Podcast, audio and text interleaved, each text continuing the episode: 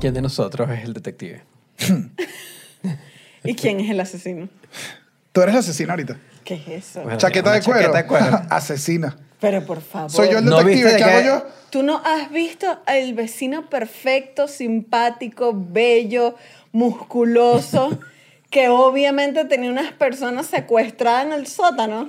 Sí, también Chucho podría ser asesino. perdóname. Yo creo que en esta mesa, en Yo líneas de obviamente- asesinato, soy el último. No, tú eres el investigador, yo soy la policía. Y Eh, Pero resolvimos el, resolvimos caso muy rápido. Listo, se acabó este Se episodio. Muchísimas episodio. gracias. Gracias por haber estado acá. Señores, bienvenidos a- al cuartico. ¿Cómo están, muchachos? Muy bien. tengo a, a- a, bueno, a la, a la víctima. Se te olvidó el nombre. No, la policía, soy la policía. ¿Y yo el detective? Sí. Trabajamos en conjunto. Tú te estás robando mi protagonismo en la película. Yo soy el que tiene la chaqueta de detective. Yo casi no soy. Un aplauso a Estefanía León, por Un favor. aplauso, porque estamos aplaudiendo. Vamos a aplaudir. No, un no aplauso voy a Chucho, no a. Roldán también. Y un aplauso al detective Daniel Enrique. Muy bien, muy bien. Para arrancar con energía. Yo siento que si no, no arrancamos como... ¡Tácata! No me gustan los aplausos Pero en ¿qué el es programa. eso? Que como quieren que está empezando a ¡Tácata! probarle. Mira, pero aquí voy a ser sincero. El más asesino es Chucho, sí. Obvio. De los tres en esta mesa. No, pero, o sea, se sabe. Segundo tú. Sí. No. Tercera, la productora. No sé, creo que ustedes dos no tabla. Entre Isabel y, y Estefanía. Es que tenemos como mucha energía dentro de nosotras que queremos desahogar de alguna manera. Pero creo que, Es creo que Isabel, creo que Isabel sí. es más impulsiva. Claro. Sí. Entonces puede salir con un asesinato es- pasional ajá, por como ahí. la que llega y dice, necesito que me ayuden a ocultar un cuerpo. Y uno que, Isabel, por Isabel, favor. Isabel, pero si grabamos en una hora. Ajá, o sea, tú No, eso, es rapi- eso es rapidito. Eh, Metemos al cuerpo y grabamos rápido. no tienen que hacer nada. Y tú, tú eres la víctima. Yo no, sí, no sé. No creo que, que mate a nadie. No, yo Espero. tampoco. Tú eres yo más tampoco. tranquilo. Yo espero no matar Sí. a nadie No, también. yo también espero. Qué Sí, nervios, sí. Dios mío. Ese es como el mayor temor de cualquier persona, me imagino yo. Nunca lo he soñado. Yo he soñado. ¿Que has matado? Sí. ¿De verdad? Que, o sea, en la escena Ay, es, no como, sé. es como de película. Estoy yo dando golpes así. Papá, oigo gritos. Me paro. eh, aparece mi mamá. Me da un bolso y me dice, corre, papi. Y yo, coño, Pero este sueño es súper específico. Sí, sí, sí, lo soñé varias veces y yo corrí así y me paraba. ¡Ah, lo maté, lo maté! Y el, el tema era que tenía que Y huir. tu mamá era cómplice en el rollo. Bueno, pero una mamá no te va a dejar Bueno, ahí, sí. hermano. Bueno, yo, tú o no sea, conoces a la mamá de yo le conté- sí, Yo le sí, conté sí, eso a mi mamá, mi mamá empezó a armar el bolso y me dijo, bueno, lo va a tener listo porque los sueños significan algo, me jugó el 43. Dios mío, Cristo. Pero claro, ¿qué a decir? Pero bueno, ¿qué vamos a hablar hoy? True crime. De true crime, pero ¿Tú- antes- ¿Cómo se dice true crime en español, por Crimen cierto? real. Ah, vamos a hablar eso, de, vamos a decir true crime, pero yo creo que es raro, pero en español es que no tiene... No yo se nunca conoce. estoy... Yo El nunca crimen estoy verdadero. Siendo honesto, yo nunca estoy, ajá, yo nunca estoy a favor de, de cuando uno habla en inglés, nada. True, true crime, pero es que crímenes reales suena... Es que es Los true crime, es crímenes true crime. reales. El broma. Los crímenes que han ocurrido. Que si no saben, bueno, es el género de... El género de- películas, Documental, documentales, eh, podcasts eh, que tratan sobre crímenes reales que han pasado y los hacen un recuento, hacen una investigación. eh, que aquí entran todos, en general, yo creo que uno asocia esto con los, con los crímenes de asesinato en general, asesinos en serie, crímenes sin resolver, pero para este episodio también viendo vi que es el de Fire Festival, o sea, el- hay el de otros crímenes. Tiger King. Tiger King es un true crime. Sí, yo. Y es como... Y, y usualmente también la gente, eh, ahorita se popularizó mucho que lo escuchan en, en podcast como eh, El Cuartico que está en Spotify, Sí. entonces recuerden seguirnos en Spotify, Sí. Google Podcast, Apple Podcast. Y como que yo lo que me he fijado es que te quedas viendo el crimen y no te dicen la resolución porque la resolución está en Patreon. Está en Patreon. Y tú dices, lo descubrí en este lugar. Y yo el otro día tenía, eh, me pasó esto, eh, fue increíble. Senté en una investigación, ¿sabes? La sala y tal. Senté a nuestro tier de Patreon, el que paga todo el mundo, el que Ajá. tiene acceso a episodios en vivo todos los martes, contenido especial, la locura. Senté ese episodio y le dije, tú eres el episodio, ¿sabes? Eres el tier Claro, culpable. claro. Y el tier me dijo, no. El culpable es el nuevo tier que tenemos acá en el cuartel. ¿Qué? Háblanos de este nuevo tier, Daniel. Este nuevo tier está aquí para la gente que quiere apoyar el proyecto. eh, en otra que- escala, en otro nivel. En otra escala, honestamente, eh, es apoyar el proyecto en otra escala.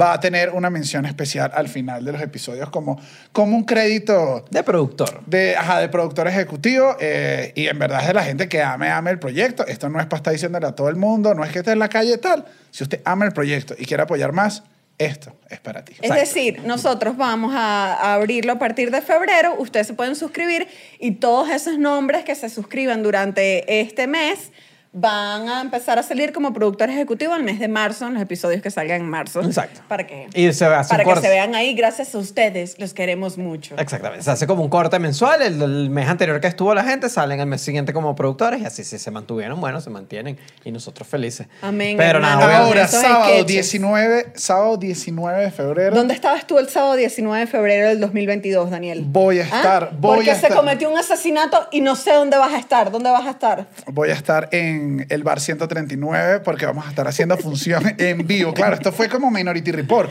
antes que cometiera el crimen, ¿viste? No, yo estoy estresadísimo. ¿Dónde? Porque claro, los- Estoy estresadísimo ya. No, vale, vamos a estar el sábado 19 de febrero, vamos a estar en el bar 139 haciendo show Aquí en vivo. México. Vayan bonitos, repito, porque vamos a grabar eh, el episodio para va a salir acá en YouTube y eh, hay gente que pregunta a veces si tienes que llevar, o sea, tienen que tienes que haber visto el podcast para que lo entiendan. No, puedes llevar No. a puedes llevar a tu pareja donde sea y el show es Se un show entiende, de comedia, bueno, menos de que Con sea alemán y no hable No, bueno. no hable español, pues ¿Qué ha sin embargo, pasado? eso. ¿Qué ha sin, pasado? sin embargo, les digo, yo- lo vamos a intentar. Bueno, nos pasó en el show de la Sí. gira en Brooklyn, ¿no? Que había Que alguien que le estaba ah, sí, traduciendo. ¿verdad? el- Que que había no un sabía. gringo así, Dios mío, pero ¿hasta cuándo las venecas, no? Porque esta veneca me metió en este lugar, ¿no? De veneco, Cada ajá. vez entiendo menos. O sea, pobre, pobre hombre. No, ese ¿Sabes que ahora los estaba gringos loco. se quejan que ahora no les gusta que les digan gringos? Bueno, hermano, que, pero... ¿Cuánto nos hemos...? Tú me pides visa, hermano. ¿Qué mayor humillación que esa? ¿La soportas? Ya, se acabó. Imagínate tú ahora me pones yo gringo. Entonces, bueno, vamos a tener ese show el 19 de febrero aquí en Ciudad de México en el 139. Eh, alguien escribió, me escribió hoy justamente que puso, pero nunca subieron el show de Nueva York. Esos shows de la gira nunca dijimos que iban a ser episodios. Sí. Este sí, este va a ser un episodio que Con- está hecho para que lo Exacto. grabemos y para que salga en el canal como episodio, como todos los que ven todos los jueves. Exacto. ¿Les gustan los true crime? ¿Te gustan? ¿A Yo- ustedes les gustan? ¿Son consumidores? Yo no soy consumidor, o sea, yo, yo veo uno cuando es súper así, Di- palazo. Disculpen que, que me quite la investigación. es Disculpa, que y, porque... ese, y ese suéter ya, ya está lastimado. No, no vas a hacer más publicidad. Ah, No, ¿qué no voy a hacer publicidad de la merch no. en el cuarticopod.com. No, No, bueno, está bien, no lo hago, no lo hago, no lo hago porque me parecería una grosería. Para que sepan que uno la filtra y todo, porque que pobre gente, hermano, cuánta información. Y aquí te tenemos unas torticas que estamos haciendo. Los cupcakes. El dulcito de Estefanía. El dulcito, Ah, ¿verdad? este, el postrecito, este. postrecito. El, Sí consume true crime. cuando, cuando son muy exitosos, yo ahí, ahí sí caigo. O sea, no es mi género favorito, pero cuando llega un caso tipo Making a Murderer, eh, Tiger King, si me sumo al barco me- me- y lo veo. ¿Por qué no es tu género favorito? O sea, que no te gusta. La manera... O sea, porque a ti te gustan los documentales. No sé, es como. No sé, no me, no me engancha. No, No es tu cosa favorita. no, no es mi Pero cosa no, tienes, favorita. pero no sientes la... La, La adrenalina. No, el... ah, ¿Sabes qué me pasa a mí? Que quiero investigar. Claro. O sea, me pone loco. O sea... Estoy tratando de pensar qué es lo que, qué es lo que me genera, porque sí. ¿Te es- pones nervioso? No, es como que. Es como que. Siento. Si les soy honesto, lo que me pasa con los últimos. Ok. Esto es con los últimos. Creo que cuando yo era niño se veía, se veía full. yo, hay un buen- yo me acuerdo cuando, cuando era niño, eh, solo había un Discovery Channel en aquel momento. Ok. Y yo veía full Discovery Channel a altas horas de la noche que venía la hora del True Crime. De niño sí era fanático del True Crime. Que era, el Ok. inve- que era Investigation Discovery. Era- que todavía no... todavía los no- inicios. Los inicios de Investigation Discovery. Me lo pasaba viendo, fan, fan, fan, lo veía con mi hermano. Y me acuerdo que hubo una- un episodio de, un- de algo de True Crime que me pareció tan horrible. O sea, tan horrible y tan Ah, violento. ya. Ah, pero horrible en el... Sí, sí, que lo vi y dije, yo no debía haber visto esto. O sea, ya era un niño y sabía que yo lo vi y dije, yo no- creo que no debía haber visto esto. Esto fue muy feo. Y después de ahí como que nunca me gustó mucho en general. Pero sí era fan. Claro. Después de adulto lo que me pasa es como que con las plataformas y todo esto, siento que los estiran. Siento que los estiran en general. Hay unos estirados. Entonces, Sí, como que me estirados. fas- Claro, fastidia le cuando- lanzan un Pero episodio bueno. más que uno dice, este episodio no me está dando pistas para resolver Sí, el ajá. caso. Me estás, es dando, que- me estás dando unas vueltas y una cosa porque efect- obviamente los estiran para que te mantengas más tiempo en la Claro. plataforma y lo veas. Entonces como que ahora, mm, siento que esa es la práctica general. Pero ahorita. como director a veces nos dice, bueno, están haciendo su esfuerzo por mantenerte ahí. Nah, es porque te están estirando el Cecil Hotel. No, bueno, pero que ese es malo todo. Bueno. El de Cicel Hotel yo no aguanté mucho porque dije, mira, ya dime, no entiendo. Es que, Yo porque soy era eso, es que esto, esto, esto pudo ser un capítulo de un Sí, programa en yo- Discovery sí. Channel de media hora. ¿oíste? Sí. me considero bueno viendo y diciendo, este caso no tiene nada. O No sea, tiene yo soy nada. rápido. Yo, Ah, Tú eres buen- detector. yo sé si no lo buen vi, no lo vi. detective- eres buen detective de True Crimes. Ajá, yo veo así y digo, No, cerré la- el, el del Hotel Cecil, cerré la carpeta en el, no la mitad del primer episodio. Ustedes dije, no, que el 2 no paga, que al final no está bueno. Y yo dije, hermano, ese caso, apenas tú revisabas el- así el caso, decía, no hay nada aquí. Yo quiero que sepas que yo soy la clienta perfecta del True Crime porque yo soy todo lo contrario. Primero, primero pasaba horas viendo Investigation Discovery hasta un punto que empezaba como a temblar. Me daba como un tembleque porque me estaba dando Sí, como ansiedad, ¿no? eso sí da ansiedad. No te das cuenta, pero pasas cuatro horas así y de repente estás como temblando y dices, epa, ¿qué me está pasando? Y tienes que poner Disney Channel rápido para que se Yo- te baje la tembladera. Yo en serio, no sé si lo he contado acá, yo a ustedes sí se los he contado, pero el, yo con mi mamá una vez me ¿Tienes una hospitalizaron. Así son los trucos. Y dije, no puede ser. No, me hospitalizaron una vez por asma y tal, y mi mamá me estaba cuidando. Y lo que conseguimos en los dos en común fue Investigation Discovery, que yo aguantaba. Con tu mamá. Y ella aguantaba. Y yo estuve hospitalizado como una semana. Y vimos y vimos y vimos. Y hubo un día que los dos, mi mamá me dijo, ¿tú has visto esa enfermera? Y yo, esa enfermera es nueva. Y los dos empezamos a hablar de si esa enfermera me quería. Y le preguntamos, y que no, ¿qué es eso? Y la enfermera, ¿y qué? ¿Cómo que qué es eso? Y nosotros, no, no. Sí. La enfermera se fue. Y estaba a mi mamá, volviendo "¿Y qué? loco el truco". Mamá, creo que hemos visto demasiado Investigation Discovery. Y ella misma me dijo, apaga esa Sí. vaina. Apaga esa vaina, Daniel. Ya tú y yo tenemos demasiados problemas. Hace poco vimos uno, yo no me acuerdo cuál era, que yo llegué a mi casa, o sea, yo siempre llego a mi casa a las 12 de la noche caminando, ¿sabes que es un pasillo largo, oscuro, normal? Bueno, hermano, ese pasillo, yo iba, Cristo Señor, soy la víctima perfecta, protégeme, San Miguel Arcángel, defiéndeme con tu espada, protégeme con tu, con tu escudo. O sea, terror, pero es que es adictivo. O sea, al true crime tipo Investigation Discovery o Tiger King o el Cecil o el, el- el- Dios mío, el horrible del tanque, ¿te acuerdas? El que lanzó a las niñas. No, es que yo, estaba ahí. Bueno, cuál es ese. ese, ese es bueno. O sea, ese me gustó. Ese Ese full de es de- tanque, bueno. full de tanque, porque ese el hotel es de tanque. No, Sí. pero este, o sea, lo bueno de este, no me acuerdo el nombre, pero sé que es el. Todo lo tenían en material de redes sociales. Entonces se lanzan todo el documental. Ah, el de los gatos. No, no, no, no, era otro. que el de los gatos es buenísimo. Ese es bueno. Pero el del otro. tra- El Don't de lo- fuck with cats. Don't fuck with cats. pero el de los gatos trata de cómo gente se organiza para atrapar, o sea, para investigar algo que les pareció raro de internet. Este es puras tomas y conversaciones de la familia. O sea, en este ves diálogos. Pero en ¿cómo, el- ¿cuál es este? El, no me acuerdo, sé Es que, que no mete me a las sé que mete a las hijas del tanque, pero todo lo que te muestran es historias de Instagram de ellos, mensajes de correo. O sea, no ves declaraciones de personas. O sea, pasa, pasa que tú estás viendo y ves a la víctima, lo cual a mí me choqueó En unas demasiado. historias antes, como que Porque la mañana nunca ves antes. a la víctima, siempre ves a todo el mundo menos a la persona, obviamente. Y estoy así, veo a la mujer, a la mujer, a la mujer, y de repente la mujer no está. Y yo que, ¡ah! Cristo. Y era que el tipo la había matado, una cosa, pero dantesca, una cosa horrible. ¿Sabes cuáles me gustan a mí? Que me vuelven loco. Este caso de 1914 nunca ha sido revelado. Lo vamos a investigar nosotros. Y yo, perfecto. ¿Qué es? Perfecto. el caso Nisman. Claro, es que los, casos, los casos son buenos. El caso Pero- del pasado, que tienes que irte para atrás, que- que, la dramatización es en blanco y negro. No, esa es mucho, muy elaborada. Igual me pasa que cuando no estoy consumiendo true crime, porque me pongo muy nerviosita, estoy en un, en un rollo así como que, eh, ¿cómo es que se llama la serie esta que me encanta y no me acuerdo? La de... Brooklyn Nine-Nine.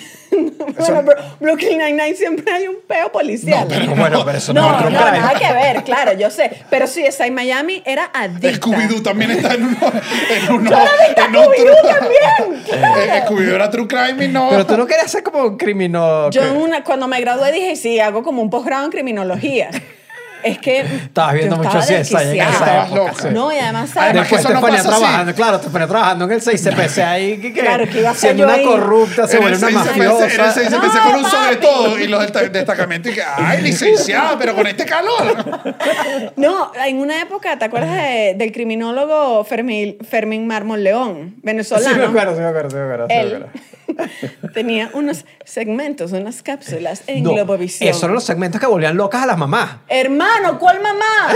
Yo estaba loca. Pero que, que tenían esos Porque mi segmentos. mamá de repente llegaba y decía como que, mira, para que no los secuestren, cambien todos los nombres en el teléfono. Y uno dije, ¿qué, ¿qué locura es eso? Ah, ¿Por qué claro. estás viendo tú? Ese fue, él fue el que Él no- fue el que volvió locas a las mamás. No, y él Que nunca un pongas mamá. se llama Nunca Cuatro, pongas mamá en el teléfono porque es el primer número que llama. Y que- Cuatro pero, ¿en Crímenes, Cuatro Poderes, que es un palazo de que la llega tu literatura mamá a la casa y que, mamá, ¿en qué pedo estás metido tú que me tienes que estar dando estos datos? disculpa, pero él da eh, tips en una época en la que Caracas era realmente peligrosa. 1900, No, una cosa amor, como hace un mes.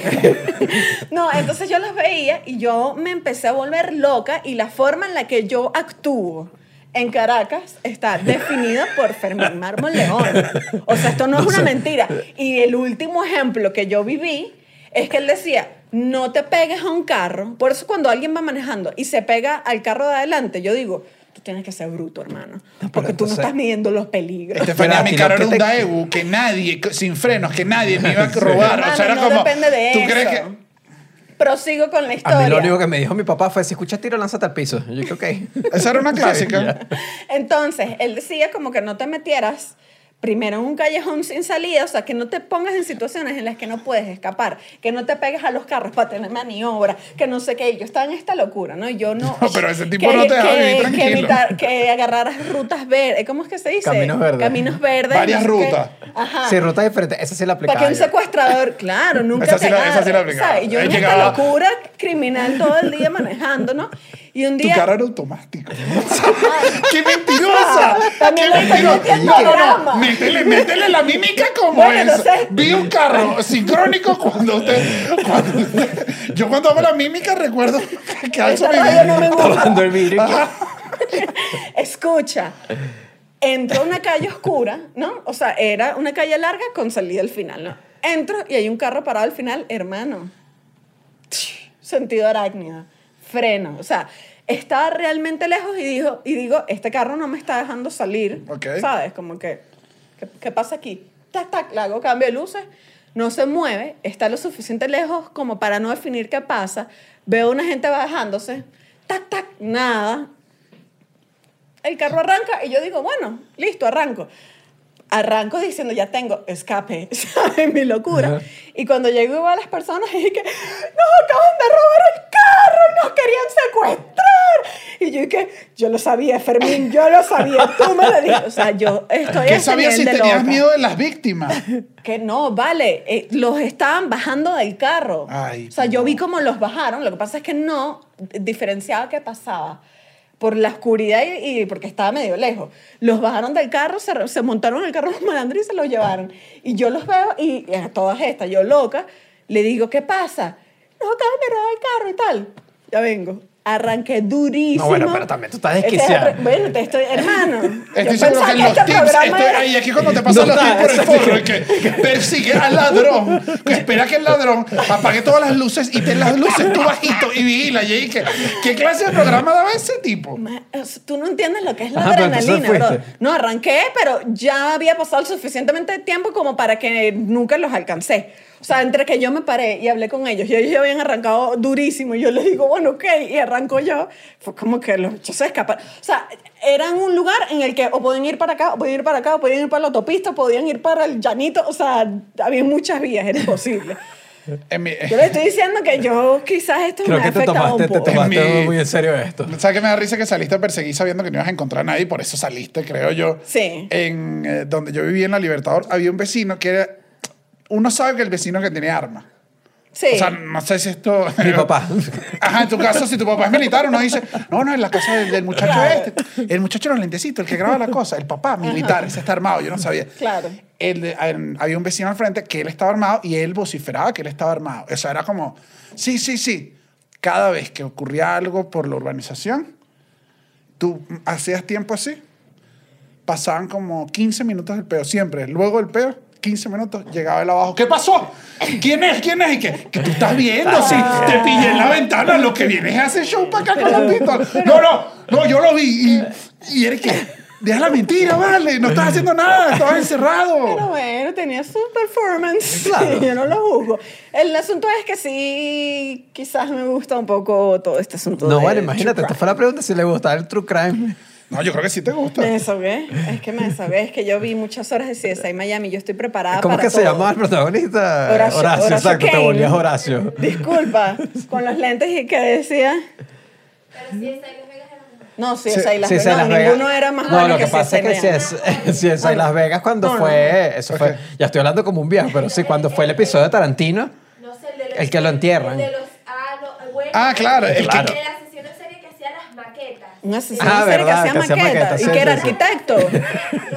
Estaba estudiando. No, pero hubo un episodio que fue dirigido por Tarantino y fue como que, bueno, este es, este es el mejor día de mi vida. Bueno, ¿Sabes qué me pasó a mí? Que yo dejé de ver CSI porque vi, coincidí, o sea, esta magia había- a veces podía pasar y tú como una fanática lo debes haber visto.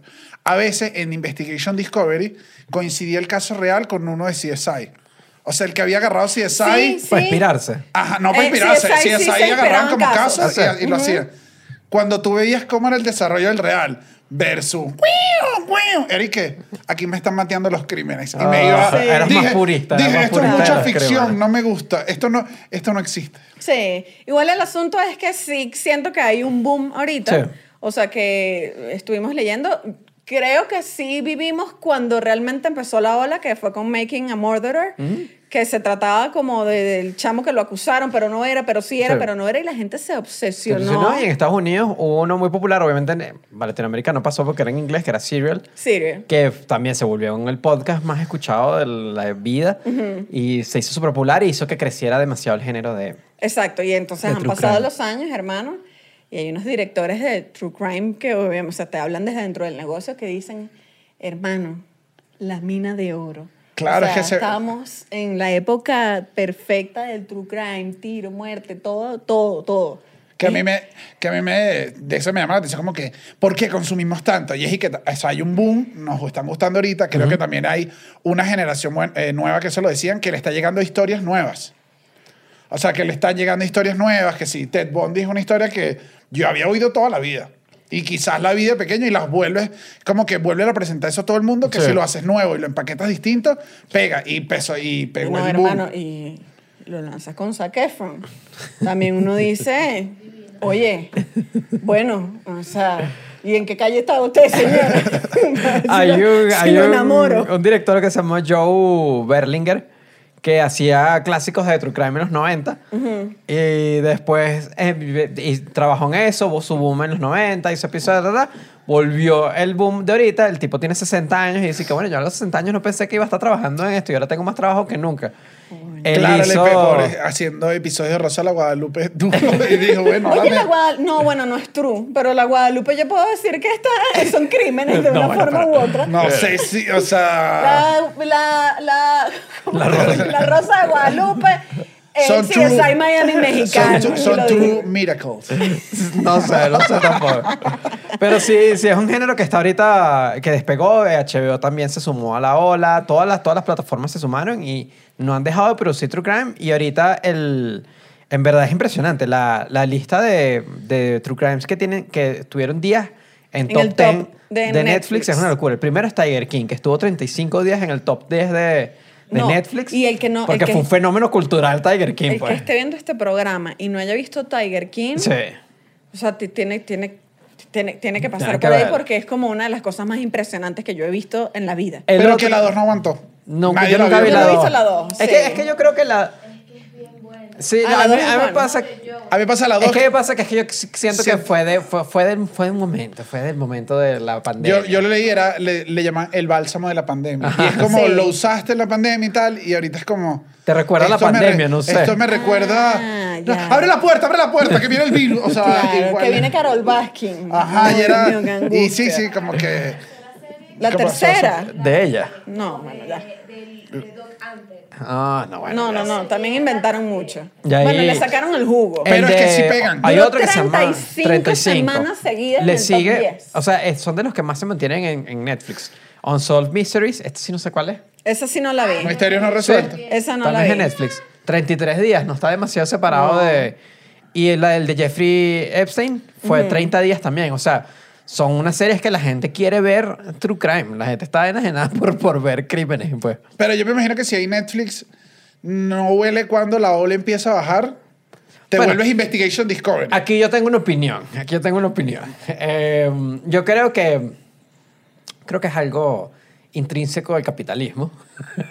Eh, sacarle el jugo hasta Algo. matarlo. Ah, claro. Hasta matarlo y dejarlo seco. Esto que le eso van a dar, regresa, que esto le después, van a lo que, deja- a lo que Eso deja seco, regresará en 20 tiene que un montón de A mí tiempo me parece- luchar y vuelve, o sea, como, ojo, pasó, y yo creo que lo, lo sentimos en algún momento, pasó con los especiales estándar. Exactamente, es lo que te iba a decir. Los especiales Sí, ya no están en ola. Como en el 2015-2016 fue el boom y era... Era uno dale, semanal, dale. era estando, pestando, pestando, pestando, hasta que la broma Quedaba- fue que no quiero ver más estando. Quedaba, no quiero. o sea, yo creo que en ese momento estábamos bastante lejos de cualquier eh, número de viralidad, digo, incluso todos en la oficina, me recuerdo. Y había un estrés de, si no estás sacando tu especial, está mal. O sea, era como, habían demasiado y Lo hasta que dejaron la seco, lo lo dejaron dejaron seco. seco. y ya más bien, creo yo que desde hace unos un par de años para acá, la gente más bien repudia oír a alguien hablar solo en tarima, lo vuelven y que no, ya vimos mucho. Creo que Sí, ya. tiene que bajar un momento. También ese momento volverá. se volvieron medio repetitivos incluso, que yo siento que le pasa No, a a mí me parece géneros. que fue que. el- Sí. a mí me pasa que, al menos con el, con el caso del stand-up, fue como que. Le quitó lo especial. O sea, ya no era muy especial, ya era como un churro ya. Pues entonces, uno sentía que antes cuando veías el especial de un comediante. Era el mejor- era la mejor hora era de- pulido, era.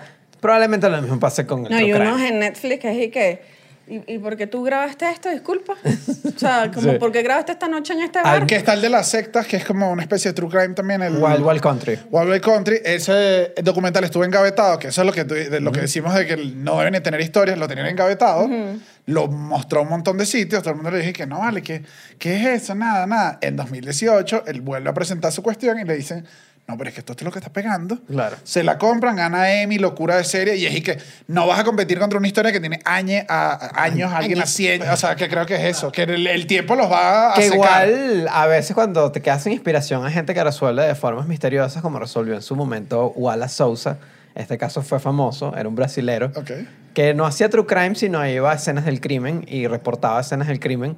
Las reportaba como... Sí, las reportaba, reportaba en un programa. ¿Como un tiktokero? O no, como- no, no, en televisión se llamaba Canal Libre. Ok. En Brasil. Y Canal al parecer se le acabaron los casos, entonces bueno, él empezó a contratar gente para que matara gente. Es que eso Ay, es yo lo vi que una pasa. película. yo vi- Nightcrawler, como yo vi- Nightcrawler. Claro. Como Nightcrawler, pero eso pasó de verdad, era un brasilero que entonces contrataba gente y lo pillaron, obviamente, eh, que mataba gente para él llegar de primero al caso. Y- Ya, perdón, es que se me está acabando la pila. Chamo, esto, ya, esto amerita. oye, nos acaban de dar déjame una sacar el cargador. Nos acaban de dar una Me acaban de dar una. Ah, tú tenías la pistola. Esto es pura cosa que nos debe a nosotros. No, esto es yo Chucho. estaba preguntando, Esto es de Martillo, Chucho. Esas son mis cosas. Esto es de Chucho. Este cuchillo es de mi casa y ¿De qué estás pistola de producción. hablando? Esas son las cosas de mi cartera, perfectamente normal. Yo estoy buscando mi cargador. Sea, no es por nada, pero la cartera de una mujer nunca se revisa, bro. Te, te agradezco un poquito más de respeto. Ajá, eh, Te prosigamos. voy a ser Entonces- sincero, mi- una de mis partes favoritas de los true crime es cuando encuentran el, el arma homicida. Cuando encuentran el arma homicida es como... Uh, Entonces, entonces este Wallace hacía eso, pues. eh, se inventaba Pero crímenes. qué inventó. desgracia. Es que siempre es ese el camino. un- alguien que se volvió Lo loco y ya- pillaron y después se murió de otra cosa, pero bueno. Bueno, pero eso es todo por su trabajo. Sí, sí, sí, O sí. sea, si él quería Bueno, o llegar- se podría decir que es una persona, eh, un workaholic. No sé si ese es el, el mejor término, pero sí.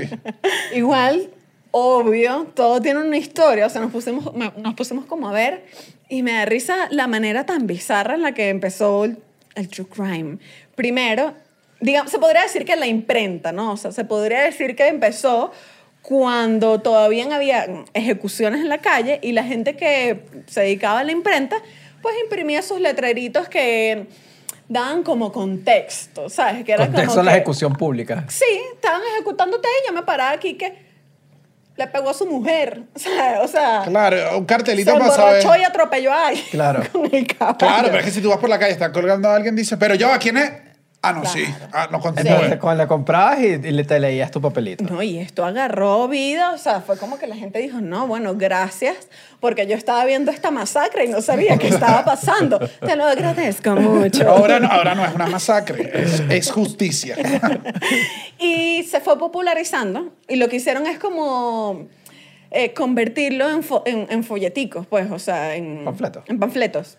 En tríptico. En Cuando- los Eso no era la peor Tríptico cosa. de publisher. La peor, la peor, o sea, yo creo que debería, el todos los ministerios de educación deberían prohibir hacer tríptico. Yo ¿Sabes era- qué pasa? A mí era me una- gustaba hacer tríptico. De No, verdad. bueno, pero tú sí eres sapo. Bueno, ¿qué quieren? ¿Qué no quieren? forma ¿De qué? gustaba- ¿Por qué me Pero pones a ¿sabes ver por qué me gustaba? Como que la forma que Eso era lo que odiaba, No, cuadrarlo, vale, era cuadrarlo, la era que- que- Era la mejor parte, era que, que ah, bueno, va a cuadrar. Dios mío, o sea, como que, ¿por qué no lo puedo escribir en una No, hora y ya? a- además, no, además. ¿A qué le sumaste esto es trabajo? desde, es de los, desde los privilegios. Yo tenía que ver cómo hacía la cuestión en publisher en la computadora de la vecina, bajar, meterle en un disque, dársela a mi mamá para que le fuera a imprimir ¿Qué en óptica? Caronil. Volví a traerla y no quedó. Y mamá, no quedó, no se dobla. Y no, papi, tienes que esperar mañana otra vez. Malditos trípticos, El ¿vale? publisher, hermano. Tú lo que eres un millonario, yo lo hacía. Ay, no, yo bueno, Dios mío. así y escribía Yo lo hacía con piedra, varias Sí, ya- piedritas así. ya van a empezar ahí. O sea, déjalo. Bueno, se puso de moda los panfletos, o sea, decían, y además como que le tiraban datos, ¿sabes? Como que... Le metían color. Le metían historia, ¿sabes? No, que Carlito, bueno, Carlito parece que se emborrachó, llegó a la casa y mató a no sé quién, y flin, flun, flan, y él era muy borracho, una tristeza. Y entonces esto ayudó, o sea, digamos que fue como una puerta para la iglesia decir, epa, voy a aprovechar esto, porque mira el camino que tomó Carlito, si tú no haces esto, hermano, Claro. si tú, si tú no sigues el camino de Dios, mira, agarra este, panflet- este panfletico aquí, léetelo. Claro, la iglesia, la iglesia dijo, este es mi momento para meter Este es mi publicidad. momento de brillar, entonces lo empezaron a repartir por toda Europa y esa gente tinqui, tinqui, tinqui, tinqui, La iglesia, la iglesia nosotros metiendo Patreon por ahí. Y bueno, obviamente esto fu- fueron pasando los años hasta que todo esto fue en el siglo XV, con la invención de la imprenta, y en el XIX ya era que se cobraba. O sea, hermano, así como usted va a ver toro, yo voy a ver la ejecución de mañana. Ya. Que van a matar no sé quién. ¿Cuánto es? Shh, agarra aquí. O sea, ya la gente Claro. pagaba por ver el, el acto del crimen. O sea, porque independientemente de lo que... Hay que entender algo. Independientemente de lo que esa persona haya hecho, que si era un crimen, igual esto ponía en un lugar de crimen a quienes hacían la justicia. O sea, digamos que los jueces, que quienes, eran, quienes fueran que tomaran las decisiones de matar a esta persona, se podían ver en un lugar de poder como villanos. Bueno, pero si los juicios son ahorita corruptos, en aquel momento era como, no importa, es culpable. Ahorita- O sea, no, había, no creo que hubiese un proceso muy largo en ese momento. No, Sí, pero, no pero sí las personas, bueno, las personas terminaban con medio mala imagen porque es como que, bueno, igual tú estás matando a alguien. O sea, No, por eso pero- eventualmente la muerte se ocultó. Por eso Claro. igual la, No, la- pero en las aquel sillas momento, en aquel y todo momento se hace más privado. No te- probablemente no haya sido tan... Tan dramático. tan dramático. Creo que más bien era que la es- gente... Seguro viéndolo en retrospectiva, pues. Pero... Si te Sí. acusaban, eso sí estabas listo. Sí, sí, O sea, sí. eso es en las películas que yo me imagino que te escapas de la horca. Eso es imposible. Bueno, pero Jack Sparrow lo hizo. Claro, eso es lo que Yo te lo vi. Exactamente, esa es la escena que me refiero. Que, un que, de una película totalmente ficticia. True Pirate. Ahora, yo, a mí me pasa que, que sí siento que igual es raro porque es un género que tiende a obsesionar a la gente. O sea, yo siento Sí. que te, cuando uno agarra una serie así, esta estirada, es como que la consumes como, como un periquero. O sea, y en, Sí. habían datos que decían que Making a Murder la gente lo vio como en, creo que todos los episodios, lo de la primera temporada cuando se los lanzaron, los vio como en menos de 15 días. Era como que ya ahí. todo el mundo se sabía También, el que fue crimen. como, también fue medio el Ah. comienzo del binge watching de, de Netflix, de eso de lanzar todos los episodios de una y que todo el mundo los consumiera de una, porque a mí me pasó, o sea, yo sí recuerdo eso. Con Making a Murderer fue como una de las primeras que fue como que no, es que tengo que ver todo. Claro. O sea, tengo que ver todo porque tengo que ver la resolución de este crimen, pues. Porque creo que ese fue el primero que logró tener el sentimiento de que lo siguieras, estilo. a ver, ponían ejemplos de lo de O.J. Simpson, cuando sigues un caso. Que yo creo que eso en Venezuela tuvimos algunos, algunos casos, nada más. Pero siento que en Estados Unidos sí le hacen mucho más seguimiento cuando el caso se vuelve grande. Eso es. No, bueno, y porque ese es el true crime real, real. El, el programa en Venezuela dura 15 minutos. ¡Lo mataron! No llegó la policía. No pasó nada. Claro. Fin de la historia. O sea, ¿Cómo era que se llama Archivo Criminal? Archivo Criminal era bueno. Ah, verdad, eso era un true crime. No era un true crime, archivo, criminal. Sí, sí, era un true crime. Era, una serie de true crime bien. Y a mí me encanta, a mí me ponía, eso me ponía nervioso el, el intro, todavía lo recuerdo. Era, que era como unas rejas que salían. Y era tum, tum, tum, tum, Y termina con un tiro de escopeta que me parecía sólido. Era tum, tum, tum, tum. Y hacía ¡pah! Me parecía un... Pa ah, era True Crime, Y claro. hicieron Sí. una versión de Archivo Criminal medio, medio nueva. Sí. Yo la habré visto como en el 2011 en la universidad. Y actuaban, o sea, como actores Google contemporáneos que uno Drive, veía en Google novelas. Porque ya se modernizó. No, hermano. Pero le estoy trayendo la Y comedia. eran como ay. de casos relativamente modernos que habían pasado en el país y uno y que, ay, ay, mi, ay, Dios mío, ¿qué es esto? Bueno, hay libros como el de Edmundo Chirino, Sí. que lo escribió Ibellice Pacheco. Chama, ese libro es Ese es True Crime también, ¿verdad? buenísimo. Obviamente yo lo leí. Sí. Un palazo. Bueno, pues hay más o menos razones por las que la gente yo creo que ve esto. Hay, hay, que- hay varios, mm, conseguimos como varios, varias información en varios lados De por qué de por qué más o menos la gente ve, ve el True Crime. Había, había una que yo creo que sí, sí aplica, y yo creo que aplica, lo dijo Estefanía al principio, que era que lo ves como, como que es un ensayo de lo que te puede pasar. O sea, de alguna manera lo ves. Eso es lo que hacía Estefanía. Por Sí. eso Sí. es como de súper. No, bueno, pero ahí le daban tips, digo yo. Pero que tú veas un caso general como de algo, lo ves como un ensayo de quizás si yo veo esto, ya no me va a pasar a mí. Ok. Exacto. Porque es como que estoy entendiendo la situación y ya estoy preparado. Es que ya soy un detective. No, incluso yo, yo siento particularmente como mujer, o sea, a ver, primero no es una mentira que la mayoría de los casos de las víctimas son mujeres. Entonces yo siento que si tú lo ves y ves cómo actúa el asesino y ves no sé qué, entras en una locura que es y que, claro, es que te meten una pastilla en el trago y entonces estás en la discoteca con el trago en la mano y porque yo lo vi y yo entendí lo que, ¿sabes? Es como que siento que hay una carga particularmente en esta de que empiezas a ver y empiezas a evitar cosas y qué no hacer y tal. Yo estaba en fiesta donde estaba y que, uy, ahora le echen una pastillita a esta bebida porque estoy más aburrido. este Terrible, este terrible, domingo en casa, terrible. este domingo en casa la abuela, como la abuela no se le resbala una exotanía. pepita, una pepita de esa. Otro, es que la gente le da como una especie de confort. Es raro eh, de que, bueno, como cuando a alguien le pasa algo y no fue a ti, pues. O sea, es como Sí. que es una extraña alegría allí, pues.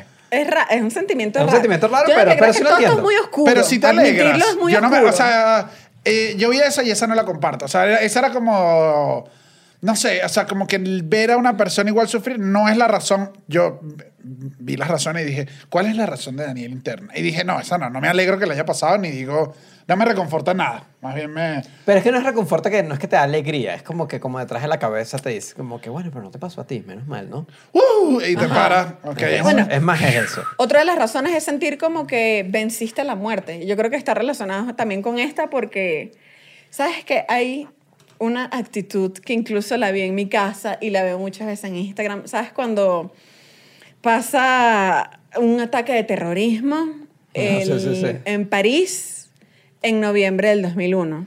Y sale, chama, sale Agustina. Agustina en una foto en el 99 en París. ¡Qué dolor! La verdad es que pude haber sido yo, pude haber sido tú, pudiste haber sido cualquiera. Y que no hay forma de que hayas podido ser tú, Agustina. Deja de mentir. ¿Entiendes? Una vez pasó un accidente cerca de mi casa y... O sea, es que no tiene sentido, porque para mí no tiene sentido. Fue como que pasó un accidente de carro a la hora en la que yo siempre salía. Y ese día fue como que, no, es que yo no voy a salir tan temprano mañana. Bueno, hermano, cuando mi mamá vio ese accidente empezó Menos a llorar y dijo, a la hora en la que tú siempre sales. Y yo que, oye, mamá, que, o sea, qué personal, ¿sabes? Claro. A Nati Natasha le pasó en estos días también que me pareció horrible. Sí, saltate. Se- no, el, el, el productor musical, Flow La Movie, tuvo Ajá. un accidente en un avión. Sí. Las noticias eran horribles, todo el mundo estaba como que chimbo. y Nat- Murió. murió, Nati Natasha, ¿qué? Yo me iba a montar en ese avión. Y es No, que, hermana, era, tú pero no no eres te la montaste, noticia, no te montaste, no eres noticia en noticia. eso. Entonces, hay una gente que al parecer no traduce esto y es como que si sienten Claro. que se salvaron. A mí me Es llega- eso. a mí- a mí- Burlé la muerte, Ah, que la no fui burlaste. yo. Ajá. Ajá. A mí me llegaron a, a mandar mensajes de, de Daniela, ¿qué hora viene? Sonaron unos tiros y yo, Claro. dale, dale, tranquila. O sea, me queda como, como creo que nueve horas aquí todavía. tú. No te preocupes que llego de día, ¿no? Taca, taca, taca. Tú no sabes lo que eran los tiros en mi casa. Que, que mire, mamá, o sea, ya déjalo ir, no fui yo. Claro, no, va a- no va a pasar nada. Eh, también está, bueno, esta es un poco oscura, Ajá. pero hay un sentimiento de que estás explorando tus partes oscuras, que todos los seres humanos tenemos, ¿sabes?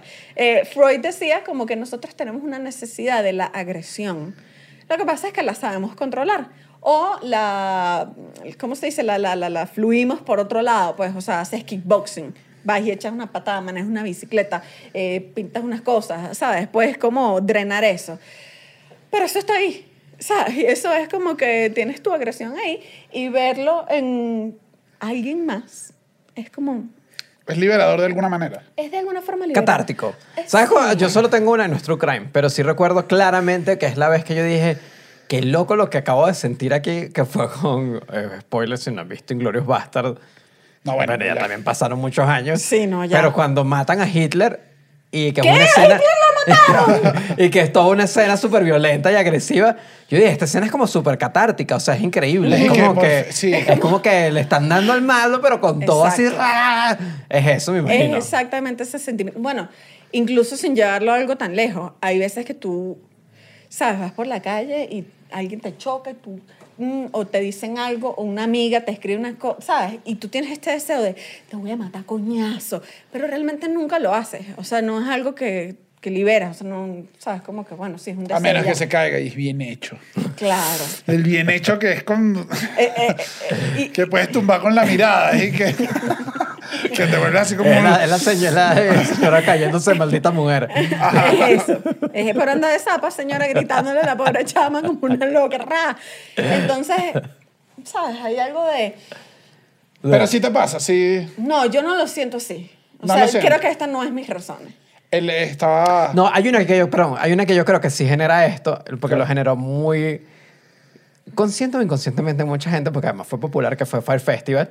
Porque al final las víctimas eran unos millonarios, las víctimas eran gente como que usualmente no son víctimas de nada. Ajá. Y creo que a mucha gente le dio satisfacción ver a este grupo de personas sufriendo Ah, un porque poquito. ves, porque ves como cayendo unos traders, eran como unos traders. eran como unos traders. Desgraciados, famosos, y de repente es que se les desploma Y todo. la gente, todo el mundo viendo Fire Festival y que... Ese, ese yo lo sentí. Sí, cuando me pasa, creo que siento más eso cuando tratan de true crime hacia el, hacia el área económica.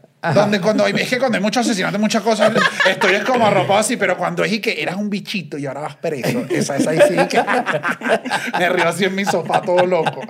Igual, hay una que esta, yo le he pensado, yo no sé si ustedes no, yo aquí les estoy pensando, que es que inconscientemente ves el true crime diciendo, ah, no, no, yo no estoy tan loco entonces. ¿Por qué? No Sí. entiendo. O sea, cuando ves que sí, un asesino en serie, él era, Ah, y él no, hablaba así de se noche, lanzan. Él abría sí, sí, sí, ranas sí. y se comía el hígado. Ajá. Sí, sí, sí. que, que mató, sacrificó al conejo. Y yo ni que, mira, yo amaba a mi perro. No, no, o sea, yo dije, una- a "Uh, lo sí, entonces ya. uh, Ese es un normal". alivio porque si lo Sí, estás viendo como sí, sí. comparación, como Que para ver. que agarraba la ropa de la víctima y se la ponía y uno... y que, ¿pero Pero es ¿qué esta estás Yo nunca, he robado ni que sea una ropa, siempre pido, o sea, más bien me hace, o sea, hay una parte que te hace Que- sentir ay, yo que soy un bicho normal. No soy malvado. Exacto. Sí, sí, No, sí, tengo- verdad, no tengo al diablo adentro. Nunca sabes cuándo te... ¿Entiendes? Creo que eso sí te hace como... ah, Sí hay un alivio, Sí. pues, pero también eso viene como de la curiosidad también. O sea, puede ser como de... mm, O sea, hay un sentimiento en el que como tú no lo tienes y sabes que tú no eres malo, ha- hay algo que se llama el sesgo de negatividad, que es que tú, sabes, te tomas las cosas malas con un poquito más de interés. Y esta es una oportunidad como para ver algo malo. O sea, a ti te Para puede compararte parecer- con algo negativo. a ti te puede parecer cool una persona, ¿sabes? Como que, o interesante, como, mm, pero ¿qué tan interesante te parecería alguien que hizo una maldita locura, Claro. que no respetó ninguna ley, que no le importó ninguna consecuencia, que ra, ra, ra, ra, echó tiros? O sea, hay algo en ti de, Bueno, pero eso, eso en general es Mm. como... Más allá de, de True Crime, True Crime es como que siempre el, el criminal siempre tiene un atractivo por eso. Sí. Porque es como que está rompiendo las reglas de alguna forma. No tiene que ser asesinato, digo. O sea, cuando ves una historia de un mafioso, por ejemplo, usualmente las historias tienen un atractivo porque son bichos como que se está burlando la policía. Por lo está- general es alguien que está fuera del sistema. Ajá. Y a uno le gustaría estar fuera. uno le gustaría estar fuera del sistema al menos un ratico. Sí. Yo no te acuerdas la vez que me agarré el teléfono en la casa y estaba cortado y lo, alguien se le ocurrió marcar y tenía línea. Era como que le ganamos al sistema en mi ah, casa. cuando te robas El- no. la línea de teléfono. No, te robas la... ¿Qué es eso? ¿Tú pagaste? No, la- pero la destapa está abierta. Eso es culpa tuya. Ah, Ah, vaya, mayor reporta, córtamelo, por favor. Y la última, eh, es, creo que clásica, es que te deja jugar al detective. Bueno, yo lo Ah, dije al principio. Esa, sí. esa es la, esa es la. De hecho, a mí no me gusta cuando me lo revelan. O sea, sé que ese es un estilo de true crime también, que es como que esto fue lo que pasó y él es el asesino. Ah, pero que está en duda. este es el desarrollo. Ay, no. Pasa que yo soy pillado porque a no. Daniel le gusta full. Ey, Ah, ey, no, a ti te gusta descubrir la película antes. Yo no pienso así. O sea, Sí. por ejemplo. No. No. No, Daniela, a los tres minutos y que. Esto no sé quién, esto no sé qué. Ay, pero disfruta la película. No, pero si así la estoy disfrutando. ver pero su si soy- copia, vale. así la estoy disfr- así la estoy, así estoy disfrutando yo la película, vale. Su topia la intenté. Su topia de investigación. Utopía cuando se resuelve No, el crimen, yo digo. ¡ah! Su Su topia. topia cuando. Cuando llegan a la mitad que yo y que ya va, pero esta película cuando me falta, aquí viene otro twist, aquí viene otro twist. Claro, Esto no es- esto es un- mentira, esto- Es un super crimen, ¿ah? No, no, es que Zootopia es, un- No, es una buena que película. creo que igual es una manera, es como la gente que o chupas el chocolate o lo masticas. Creo que es distintas maneras de disfrutar un producto y a mí me gusta. Yo me quedé pensando en que cómo me como yo el chocolate. ¿Qué Ah, chupo chocolate. Yo chupo el chocolate. No, yo creo que lo chupo. Yo hago mi temita. ¿Ah, sí? O sea, me empiezo así y digo, me aburrí. como todo ansioso, una perdón. comparación Qué muy imbécil, gafo. pero es ¿Qué? verdad. Este coño, todo el mundo pensaba un poquito como. Bueno, déjenlo acá en los comentarios. ¿Cómo te comes tú el chocolate? Y la gente ¿Te lo que. lo ¿De qué trata? Ay, Dios mío, qué estúpido. Ahora, igual, hay, creo que igual hay un tema que, que es la parte, que incluso lo quisimos dejar adrede hacia el, al final del episodio, porque si no es odioso, creo yo. Pero sí hay una cuestión del romantizar al... A lo que tú asesino. decías, que obviamente, y esto pasa en todo, creo que los géneros de todos, que uno, en los géneros de narconovelas, en la, lo- el malo, siempre es atractivo porque se está saliendo y durante el tiempo le dan características y siento yo que, y creo que mucha gente sí se romantiza un poquito al asesino. Me pasó el, eh, las cintas de Ted Bundy. Tú llegaste, yo vi un rato las cintas de... Las cintas no, vi fue el de Zac Efron. Ese no intentaron romantizarlo demasiado, pero pasaba que ese asesino en específico... Bueno, pero es porque ese... ese asesino en específico hablaba, o sea, él pasaba el caso que explicamos antes de si yo no soy así, él hablaba normal, normal, que casi más bien era cool.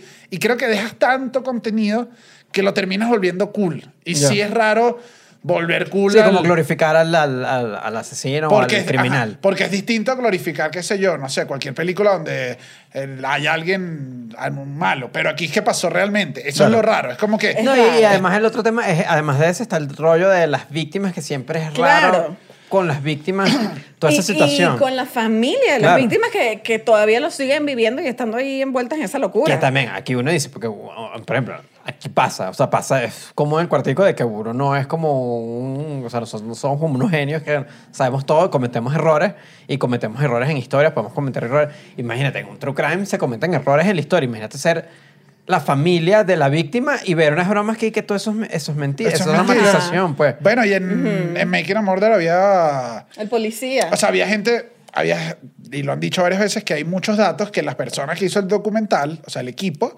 se lo saltaron, que podían haberte hecho creer que, las, que era quien inculparon. Era más culpable. Pero también es que hay que entender que ese producto lo hizo alguien No, con, bueno, un interés, con un interés de entretenimiento donde, más allá de entretenimiento, y si él cree que es inocente, él va a defender. Su él punto de haciendo- vista él va- ya, así y funcionan como- los documentales. Pero, Ajá, los hace. sea- Entonces tienes que, tienes que tener, tienes que antes oler, porque además eso se ve en los Pero documentales. justamente, justamente con el caso de Making a Murderer, porque revisamos y el... Fue para el año pasado, para junio del año pasado, la broma, el tema seguía activo. Yo pensé que ese tema había muerto. No, no, es que ese caso es como. fue ese caso va a el- ser el documental de, esto ese, que estamos porque viendo. hubo un caso los, eh, el- eh, eh, acusaron por difamación a Netflix eh, o sea la historia el documental todo por decir como que esta historia no era así ustedes omitieron pruebas Ay, que dejaban mal esto. Netflix trató de pidió una hizo una un, una- un- un- hizo- hizo- ah, se me fue la palabra request un- De aquí no nos vamos hasta que nos te. ah. De aquí no Request, te voy a ayudar. Y no, Request. no hay más edición. Aquí no vamos a estar diciendo. O Una- aprendes a hablar español. en un- Solicitud, una solicitud Ajá. para que, imagínate, que mucho tan bobo, una solicitud para, para que, que rechazaran el caso y se lo dijeron, no, no, ustedes se volvieron locos, esto es un caso y tiene- hay, hay, hay, hay carne para este caso, pues. Y sigue activo todo el tema del, del juicio, porque justamente pasó eso, como que ustedes mostraron a, A este al que nosotros tenemos como culpable, como posible inocente, y si quitaron pruebas, están haciendo algo que no es. Pero tú estás diciendo que tomaron Making a Murderer como una prueba dentro No, de no, todo. no, No, no, no. Making a Murder obviamente influyó en la opinión pública. Es- Ajá, pero, no, como en el difamación. juzgado. No. No, es que es literalmente el documental. O sea, literalmente demandaron a los al documental del por documental, difamación. Por, decir, difamación. mira, no, él sí es culpable y tú lo estás Ajá. poniendo como que no. Y debe haber gente mandando cartas, debe, porque además después hay repercusiones siempre. Claro. Ese no tuvo el. El policía que lo mete preso, le, tir- le echaron unos tiros. Después de la serie. No, y él dijo, a- recibió al policía que sale dice, o sea, me dio risa que además lo tenía contado, he recibido 4000 amenazas de muerte, me han echado tiros, me han echado, me han Claro, porque chocado la gente, la carros. gente tiene una visión que se la crea, a- una visión completamente subjetiva del documentalista. Cree que es la realidad absoluta del caso, no tiene las pruebas completas y la gente Que no va y importa. toma la- Que ojo, poniéndonos aquí, o la opinión no importa, pero cuando es, o sea, cuando el, el contenido de lo que tú tienes es tan sensible como que puede ir gente Ajá. a hacer esto y que creo que sí hay que tener un poquito más de Bueno, ética. como- Yo en algún momento creía, todo es ficción y no importa, pero sí, creo que hay que... Porque la gente Como se pone Tiger loca. King, que dentro de todo está sucediendo todavía. Sí. O sea, que es como que, bueno, no sabemos el Y resultado. la gente está loca, la gente Y está Tiger loca. King recibió críticas porque hay muchas cosas ahí que se pasan, pero es que, bueno, si las dejas, ni lo Tiger veo. King deja como medio abierto que Carol Baskin sí es culpable. Tiger King solo, Tiger King solo glorifica a Tiger King, que es una. ¡Ah! Que era como un, bicho de la licorería en mi casa. Y hay unas muertes, hay unas cosas, hay Sí. estafas, hay. eh, En verdad, es un caso grande. Hablando del- de eso, esta, eh, también leí por ahí el CSI Effect, que fue como un término que en algún momento tuvieron que acuñar porque estaba Bueno, pasando... pero eso es falso, o sea, eso es falso, pues. Ah, bueno, CSI es falso, obvio. No, no, no, pero escucha. Pasa que en CSI, que es totalmente falso, eh, que muestran y que la sangre, aquí tenemos el resultado, no sé qué, pone el ojo, tenemos la huella, ¿sabes? Y unas pruebas que son una locura, que ponle una gota de cloro, es Antonio. O sea, o sea, es como que nada, eso pasa en la vida real. Y eso se empezó a ver reflejado en los juzgados de verdad en crímenes. Que es que, no, y tú no tienes la gota de cloro. ¿Ah? ¿Dónde está la gota de cloro aquí? Porque no me lo estás demostrando. Y la, los- que- y la los doctora Polo, que- y la doctora Polo, y que te calla la boca. Usted se calla la boca y que. No. Llámame a seguridad y bailemos todo de reggae. y el otro es el clásico de hacer las cámaras de seguridad y que enhance. Y la imagen era una broma y se veía el bicho atrás en una toma atrás. Y tú ves esas cámaras todavía de seguridad. Que, que- porque todavía las cámaras de seguridad de 2021 La cámara de se ven seguridad que- que- tiene cataratas. La cámara de seguridad tiene un problema de cataratas y nadie los está ayudando. Son las peores cámaras. En verdad, hay Nokia que graban mejor que las cámaras. No, ya ahorita, Sí, ya. ya. ahorita son mejores, ya ahorita son mejores, pero todavía, y que claro, son mejores si te compras la Google Nest que la montas en tu casa y la Sí, broma, bueno, pero en el obvio. hotel en Carúpano no La te tienen- residencia, mi, mi florerito no está esa cámara cuando llega el malandro. Exacto. Yo vi uno, ayer vi The Puppet Master, eh, como marioneta, pues. El- No, ah, ¿cómo? ¿Cómo? Como Mario- Es que no me acuerdo el nombre en español. Ay, Dios mío. Se llama El Broma. Ah, eh, no me pareció el mejor. O sea, digo, como he hecho ya como... No, me- no es que me mató. Igual lo vi completo porque es corto, está en Netflix. Pero sí me di cuenta que hay una parte del documental que yo estoy diciendo como él manipulaba mujeres y las, se las, las- las- como que las desarraigaba de su vida tan fuerte que se quedaba con pasaporte y hubo gente perdida por años. Yo decía, pero ¿cómo? O sea, hay la parte donde tú dices, pero ¿cómo te vas con este tipo si es claramente un loco? O sea, como que uno intentaba y me di cuenta que fue elegancia del documental, que es que no hace falta que ellos me digan que es que el tipo era un perrazo. O sea, no me lo están diciendo y tuve yo que entender y que, bueno, claro, si es Para- un tipo... pero es para ellos cuidarse, ¿no? Tiene, no- tiene un solo pedacito que alguien dice, el tipo tenía una vibra, era como ¡Chávez! tenía una Claro. magia, y era una cosa, y era y que... Como- Que bueno, como Patricia clásico- ya no. Ya Como no. clásico, clásico de, ti- de tío. No, no, era un tipo bien parecido. Un tipo bien parecido. Claro, solo lo, lo menciona un solo rapidito y yo después digo, claro, sí, en verdad es, es esto que no me lo están haciendo como otros documentales, porque yo sí siento que se están... Sí, Sí. siento que están mejorando. Obviamente en el boom están apareciendo muchos que... Hay más vertiente en el Hay más vertientes, pero ya ahorita están un poco más modernos y creo además que antes todos los true crime eran sobre el morbo de ver el crimen, cómo lo resuelves. Ya creo que en la actualidad hay un tema de, fino, tenemos el crimen, pero ¿cómo está el sistema? ¿Qué hizo el Claro. sistema? ¿Por qué lo dejó libre? ¿Por qué no lo dejó libre? Los tecnicismos de abogados. O sea, creo que se...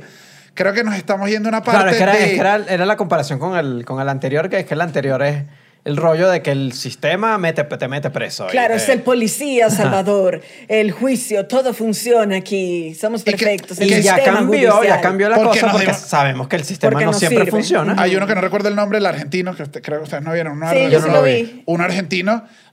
Ese documental a mí me pareció una completa locura porque era como la gente entra presa, sale presa, muestran como creo que es mucho más valioso eso ya Claro. que si la influencia. Ese documental trata Carmel. de. Carmel trata de cómo los medios cambian o no la decisión que no debería afectar, claro. pero la opinión pública, o sea, cuando Sí. el caso se vuelve tan grande y era, ah, bueno, esto, esto es Sí. otra arista. Y creo que se están yendo más hacia... Hay un, hay un docu que es, es bastante fuerte, pero es un excelente documental. Es de los mejores documentales que he visto que se llama Collective. Colle- Collective. Eh, trata sobre un crimen que en verdad es horrible, es un crimen horrendo. Y arrancan mostrándote escenas del crimen, de ese crimen que pasó. Y es completamente traumático. O sea, yo lo vi y dije, "Ah", me pasó como cuando niño y que yo no sé si haber visto esto.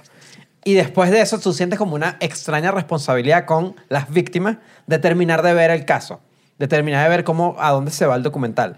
Y este documental es bien moderno, es el año pasado, termina yéndose a justamente explorar el tema de corrupción en el sistema. Entonces, como que es justamente eso. Es como ya, mira, si pasa un asesinato en Rumania, porque es en Rumania, ¿Ok?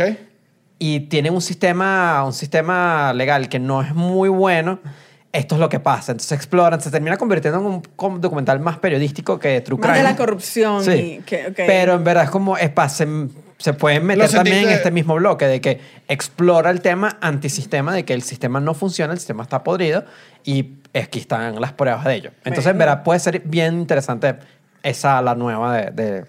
Incluso el de que ustedes lo odian porque es como que te- cuando te lanzan la responsabilidad al espectador. Don't no. fuck El with cats. Don't- don't ese final no me gustó. Don't fuck with, eh, with cat, para re- igual resumir, hay un tema en internet, pero la cuestión es que el, el criminal lo consiguen porque le subía videos a internet, matando animales y cosas. O sea, el criminal, el, el tema es que lo, lo descubre gente como nosotros. Gente, gente en Claro, internet. eso se el- trata. O sea, gente que está ahí Pero la- como la sustancia de ese true crime es cómo, las, cómo el poder de las redes hizo que este asesino serial aumentara porque él sabía que tenía visibilidad. Ajá. Y esto lo volvió. Era como lo que vemos de están persiguiendo al asesino que anda en redes ahora. Entonces era como hasta qué punto consumimos tantas cosas que y ellos lo dejan abierto en ese final. Pero igual es un punto nuevo.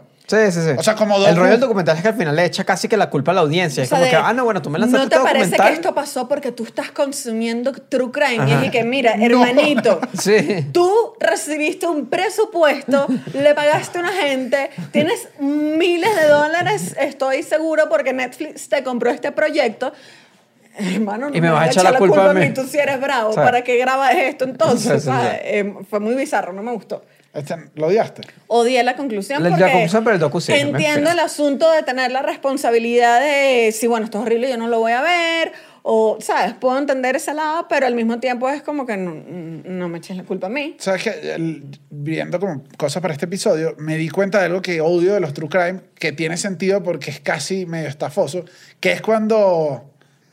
Cuando el caso no es tan público, tan de show, me refiero porque el caso de True Crime de Carmel, todos ya se volvían, o sea, cuando hicieron este documental, ya ellos habían pasado una cantidad de cosas en Argentina que se habían vuelto como unas celebridades y eran unos millonarios, entonces sabían expresarse a cámara. Pero yo odio cuando el documental es como una gente que se supone que era en un pueblo, una cosa, o sea, todo, y la gente echa ese cuento duro y nítido, ¿sabes? Que tú es y que aquí hay mano de los guionistas, le están pagando Ah. esto, Sí. le están pagando No, esto, vale, esta gente no es real, cuando la Sí, gente no es real, lo odio. Ok, ok, pero lo entiendo, odio. entiendo el Entonces, sentimiento. creo que nunca, o sea, este es lo que, este soy yo de detective, este es para averiguar si el de true detective crime... de sillón No, de- pero detective de si el true crime es bueno es si esta gente está contando el, el cuento con mucha... Con mucho chiste, mucha cosa. sí Es que... Yo creo que aquí, aquí jugando a abogado del diablo, para hacer un documental eh, pasan muchos pasos. O sea, pasan muchos pasos. Hay preentrevistas, hay entrevistas. Hay posibilidad de que incluso tú hayas grabado una entrevista y luego La tengas que tengas que regrabar. regrabarla para los estándares de quien te compra el documental. Y se pule solo el cuento en ese momento. O sea, en ese ya pasa solo. pero Claro, cuando llegas a grabarla a Netflix... El bicho ya sabe que cuando dice, sí, que bla, bla, bla, bla, bla, bla", es como cuando tú echas un cuento que te pasó en una reunión y cinco reuniones después ya lo tienes que aquello es no, y mi que amor. está atrás, está atrás, está en, en huecos contándolo y que aquí estamos en el cuartico grabando ese programa en vivo. Que lo bueno- No, no, que no, lo no, bueno, no, con pero el que 139. 139, donde vamos a estar el día. Coño, pero ¿cómo vas a perder ese chance ahí, vale? muy pero se llama No, vale. Woco 139. No, hermanito, usted no se come chocolate. Vamos a estar el sábado 19 de febrero haciendo el, un episodio en vivo. Va a ser grabado. Vayan, creo que va a estar honestamente increíble porque creo que cuando empezamos a hacer la primera gira Nunca habíamos hecho el proyecto en vivo, ya lo hemos hecho y creo que, eh, No, bueno, como honestamente, todo, como todo. O sea, se aprende en el camino y ahorita creo que estamos más creo pulidos. que, creo que estamos más sueltos, ya estamos, estamos listos a, la- a los peligros que nos traiga un público nuevo. Dios mío, Cristo. Y hay otro, ¿lo quieres decir tú? ¿Qué? No, no, dale tú. No, dale tú, No, dale tú, dale tú. dilo. Dale tú, dale tú. No, no, tienes que No, investigar. no lo No, decir. bueno. Dale, pues entonces no se hace publicidad de, de esa cosa, donde estrenamos tier nuevo. ¿De No lo hago. Del tier que va a aparecer en tres días en Del Patreon. Patreon del cuartico, donde tenemos episodios todos los martes, chicos. Ustedes son los que hacen, hacen que esto vaya para adelante. Muchísimas gracias. Vamos a entrenar a partir de este nuevo mes, a principio de mes. O sea, no va a estar ahorita, va a estar a, a principio de mes, por si ustedes pagan el otro y quieren cambiar. Va a estar un nuevo tier, que es donde al final de mes, si tú perteneces a este tier, vas a aparecer como productor ejecutivo al final. Honestamente, es para apoyar el proyecto, para que Es, vayamos tan- arriba. es tanto como que es cuando dicen que las intros, que aman las intros, que aman el programa. Sobre todo la gente que comenta de las intros, las intros las podemos hacer en verdad gracias a la gente de Patreon. Entonces esto nos va a permitir hacer más y mejores intros. ¿Este tier va a ser que yo diga tu nombre acá y que Chucho baile? No. Solo va a aparecer al final productor, Productor ejecutivo, ejecutivo. y ver que el proyecto va para arriba. Eso también tiene que tener sentido. Sí. Ahora, eh, yo creo que yo para finalizar, creo que es eso. Creo que, creo que los True Crime son divertidos. A mí me gustan bastante, la paso bien, pero creo que hay que entender que lo que estás consumiendo viene hecho por alguien como todo. Y que está ficcional, tiene partes ficcionalizadas. Creo que Porque, ajá, creo que, creo que tiene mucho de, de- No tiene mucho, porque me, me depende, pero sí hay unos que tienen mucha ficción. Creo Sí. que además estamos en un boom donde posiblemente te caigan muchos. Creo que no todos son reales o lo que cuenta no siempre es el O, 100%. o es, o es 100% subjetivo. o sea, que tú lo estés viendo es que no es que eso necesariamente es la realidad. y, creo o sea, que, y creo que todos estamos en la capacidad de eso, si lo estás viendo, porque ya te enganchaste, igual uno tiene como... Hay frasecitas que uno dice que esta frasecita me dice el tono, me dice de qué lado está. Claro. eh, el director. Creo que hay que tener un poquito más de ojo en eso para ver, para quedar más tranquilo y para no salir ahí hablando locuras, porque después no habla locuras con Después otro estás ahí en el internet escribiendo, no, Y bueno, yo lo atrapé y tal. Y creo que sin duda la asesina es Estefanía. ¿Qué? O sea, Eres tú.